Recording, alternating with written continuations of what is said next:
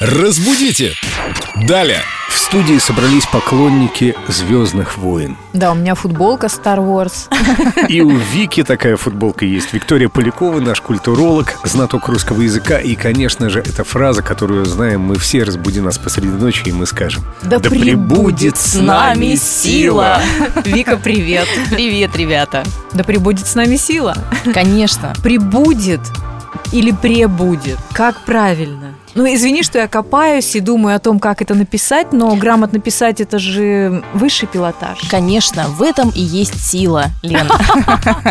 Но если мы говорим об этом выражении, то правильно будет «пребудет сила».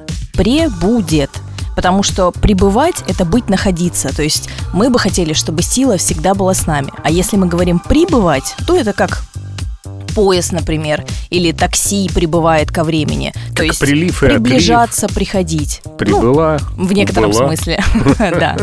То есть, Прибыл, убыл. Да, пребудет с нами сила, чтобы она никуда от нас не делась и не покинула нас ни в коем случае. Сила русского языка. Да будет так. Разбудите! Далее!